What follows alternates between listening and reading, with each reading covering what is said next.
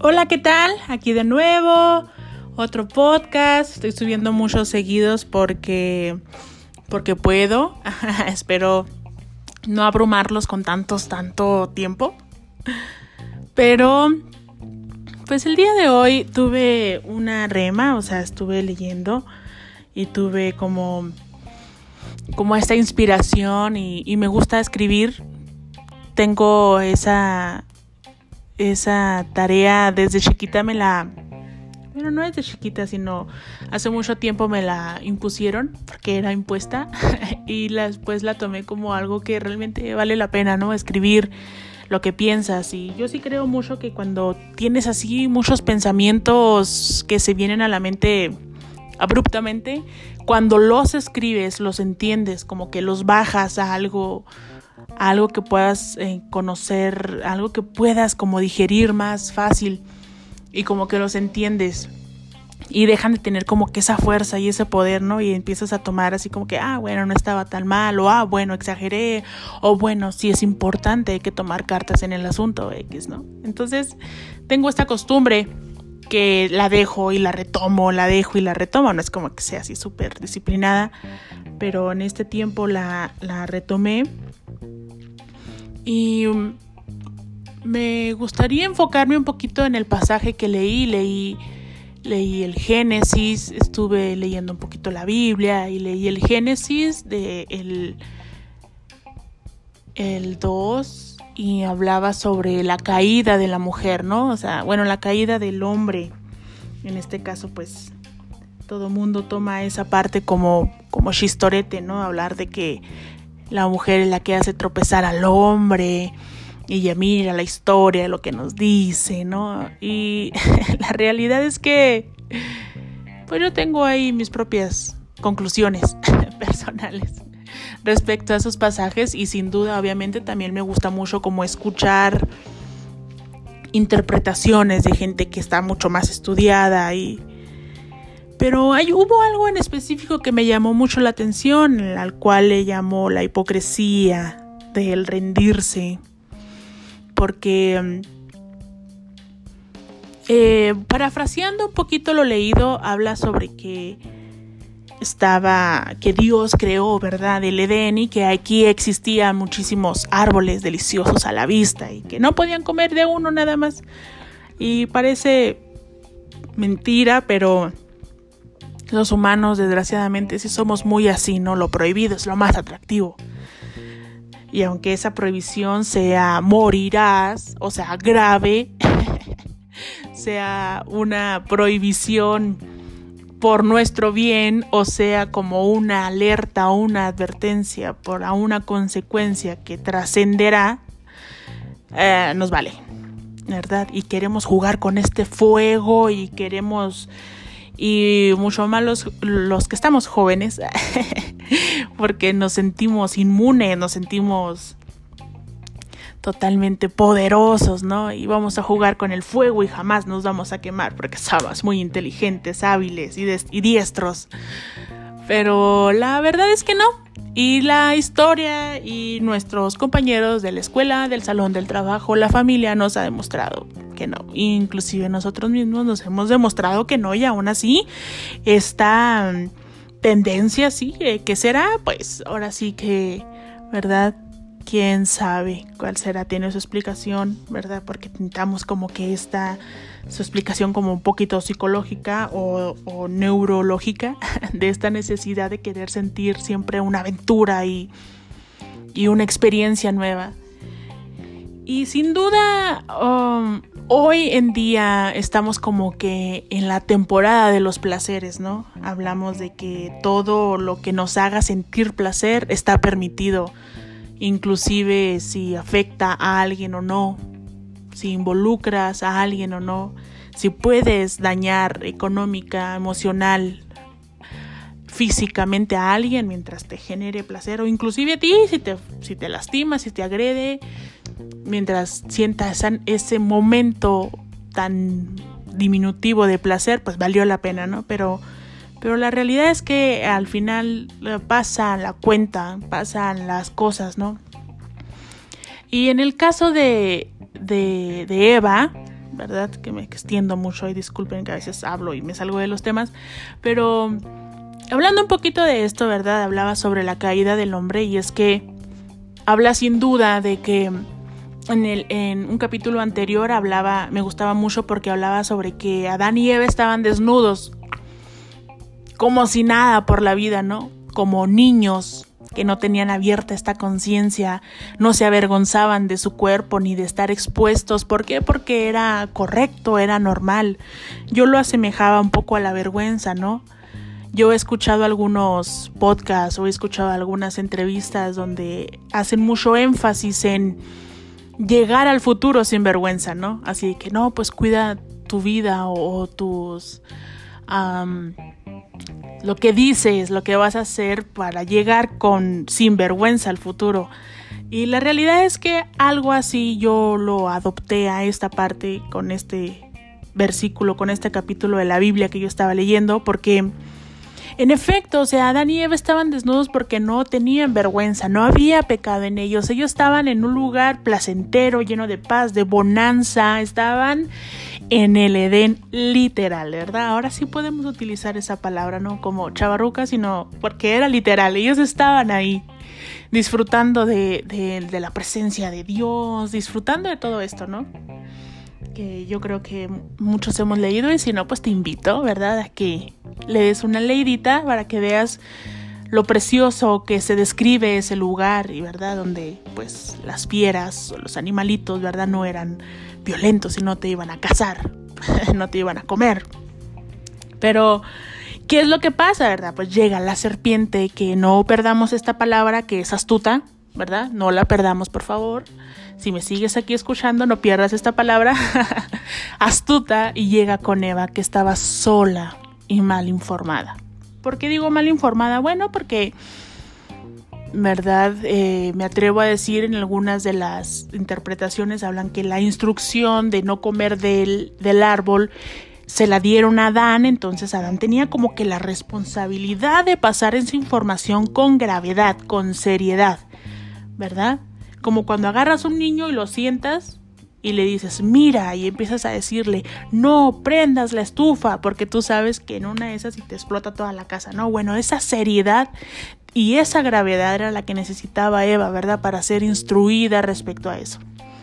No voy a entrar en muchos de esos temas porque la verdad son polémicos y no tengo así como que muchas credenciales oficiales como para poder atreverme a discutir o debatir esa parte, pero ahí se encontraba Eva y una de las cosas que me pareció muy importante y que llegaron a mi corazón es que lo primero que hizo la serpiente, que era astuta, o sea, ella ya sabía cuál era el lado débil de Eva, ¿verdad? Y sabía cómo llegarle y, que era inocente en su mentalidad y etcétera, ¿no? Llega esta serpiente astuta y le empieza, lo primero que le empieza a decir es duda de Dios. Dios es mentiroso no le creas a Dios. Y a mí se me hizo así como que muy, muy interesante, ¿verdad? Ya lo había leído en otro lado, pero sí como que me volvió a revivir este, todas las mentiras, ¿verdad? Que inclusivemente nosotros nos decimos cuando, cuando estamos a punto de cometer algo, ¿no? O hacer algo que nosotros sabemos que es indebido, pecado, una indecencia. Porque la, la serpiente le, le comenzó a decir ese, no es verdad que vas a morir. Dios miente. No es verdad. ¿Sabes qué es lo que pasa? Lo que pasa es que cuando tú la comas y se le empieza a pintar bien bonito, ¿no? Vas a abrir tus ojos a la verdad y conocerás el bien y el mal. Pero Dios miente, no, no es cierto. No te va a matar. ¿Verdad? No es verdad, no es verdad. Solo Dios está ahí como que de mala onda, queriendo tenerte siempre su levada, ¿verdad? Y no y no como él, que él sí sabe la verdad, ¿no? Y, el bien y el mal. Y lo primero que hace es mentirle. Y que nosotros perdamos y desenfoquemos nuestra mirada de Dios creyéndolo a él mentiroso. Nos pone a dudar de Dios, de las promesas de Dios, de las cosas que Dios nos prometió y que el Señor nos ha estipulado perfectamente, ¿no? No va a pasar nada, tú tranquila, adelante juega con ese fuego, este, juega con ese sentimiento, juega con esa con, con esa estructura. El caso es que nos hace y nos miente, ¿verdad? Esas, esas palabras que vienen a nosotros, a nuestra mente, ¿verdad? Sí, en efecto, es lo que hace. Recordemos que la serpiente astuta o el enemigo o el diablo, lo que quieran, viene para hurtar, matar y destruir, ¿verdad? Su propósito no era recordarle a Eva, oye, Eva, ni lo veas, ¿sabes qué? Mejor date la vuelta. No, al contrario, le incitó, la sedujo, la engañó, ¿verdad? Y ya por ende Eva, Dan y bla, bla, bla. ¿Verdad? Pero me pareció muy importante cómo, cómo nos mete la duda y cómo nos hace creer que Dios miente y que no es verdad lo que Él dice, ¿no? Eso es tanto como para pecar, como para cometer artimañas, también como para renovarnos o también como para, para redimirnos. Me, me, gustaba mucho esa parte porque cuando ya llega Dios y les dice, oigan, pues, ¿qué onda, verdad? ¿Por qué? ¿Qué andan haciendo? ¿Por qué están escondidos? Lo primero que les dijo, solos nos descubrimos nosotros, ¿verdad? Solos nos descubrimos. Le dijo, uh, le dijeron, es que, es que estamos desnudos. No queremos salir de aquí de las ramitas porque estamos desnudos. Y, y ahí fue cuando, no es como que Dios no lo supiera, están de acuerdo, sino que fue así como, ah, caray, o sea, ¿cómo saben, verdad? Ya sabe, el Señor sabía, pero quería que, que ellos se dieran cuenta de la gravedad que estaba pasando. Y así pasa a veces nosotros, ¿verdad? Estamos desnudos, teniendo una vida eh, bonita, sirviendo a Dios, haciendo cosas buenas, dándole la mano al caído, ayudando al que está necesitado. Y mientras estamos haciendo como que todas estas obras buenas que el Señor nos manda hacer, predicar su palabra, adorar, orar, ayudar a alguien, darle un consejo a alguien, este, proveer a alguien. Mientras estamos haciendo todas esas actividades, nosotros anhelamos, ¿verdad? La mirada de Dios fija de nosotros diciendo, venga, ese es mi hijo, esa es mi hija, bravo. Y tú, sí, Señor, estoy haciendo tu voluntad. Y claro, no podemos negar que decimos gracias, Señor, por esta oportunidad de servirte, ¿verdad? Y claro que tenemos, seríamos muy mentirosos si no, si no sintiéramos esta como, este, este bonito deseo de que el Señor está viendo que hacemos su voluntad. Pero cuando no lo es, cuando estamos tomando del fruto prohibido, cuando estamos entrando en aguas turbulentas o jugando con el fuego, nos escondemos. Dejamos de orar, dejamos de buscarle, ¿verdad? ¿Por qué? Porque nos da vergüenza que vea nuestra desnudez. Al principio no nos importaba estar desnudos delante de Dios porque éramos limpios, puros, buenos, ¿no? Pero cuando ya estamos sucios, manchados X, por así, por hacerlo como una alegoría, pues nos da vergüenza y nos escondemos de Él. No es que Dios no vea lo bueno y lo malo, vio las dos acciones que tuvimos, ¿verdad? en las dos acciones el Señor estuvo presente, pero nosotros queremos como minimizarlo. Si no hablo con Él, no le tengo que platicar que cometí esta burrada, si ya no esto, y queremos empezar a tapar con capas de acciones o capas de, de, para juzgando a los demás. Por ejemplo, ay no, pero Panchito hace cosas peores. Ay no, pero Juanito hace cosas peores. Ah no, pero Pablita, no sé. ¿verdad? Empezamos a justificar que lo que nosotros no fue tan grave. O empezamos a ir a más reuniones para saciar nuestra culpa. Si me explico? Cuando no digo que eso esté mal, bueno, juzgar obviamente está mal, ¿verdad? Porque nosotros ya de por sí estamos en un proceso de tomar miles de frutos prohibidos o jugar muchas veces con el fuego, obviamente está mal, pero me refiero, no, no digo que esté mal ir a tratar de, mm, de suplir nuestra rendición, ¿verdad? Mm, por con otras actividades espirituales, sino me refiero a que realmente lo que el Señor anhela es que nos presentemos delante de Él y no nos escondamos. Aún con nuestra desnudez y siendo conscientes de lo que hicimos, no nos escondamos. Y, he escuchado muchas veces, inclusive yo lo he sentido así como que, ay Señor, andaba ya dándole vuelo a la hilacha, haciendo puras burradas. ¿Verdad? Ah, pero ¿qué tal en la noche cuando te llega la culpa y tú mismo dices, no, Señor, yo no quiero ser un hipócrita, no, no, hoy no voy a orar, ¿verdad? Y nos sentimos hipócritas, nos sentimos unos sinvergüenzas, ¿verdad? Esa es la mentira que nos cuenta el enemigo, esa es exactamente la mentira que nos cuenta la serpiente, haciéndonos creer tan sucios que no podemos acercarnos a Dios, tan viles que quizá el Señor ya no nos perdonaría, o tan mal, ¿verdad? Que nos veríamos hasta hipócritas o sinvergüenzas. Yo no digo que juguemos con esto, ¿verdad? Y que cada y que aprovechemos esta hermosa gracia y que andemos ahí, que al cabo de la noche nos arrepentimos. No, no, no. Si entendiste eso, hay algo mal ahí. Yo me refiero al hecho de que tenemos esta oportunidad de no escuchar a la serpiente astuta, sino creer en la verdad.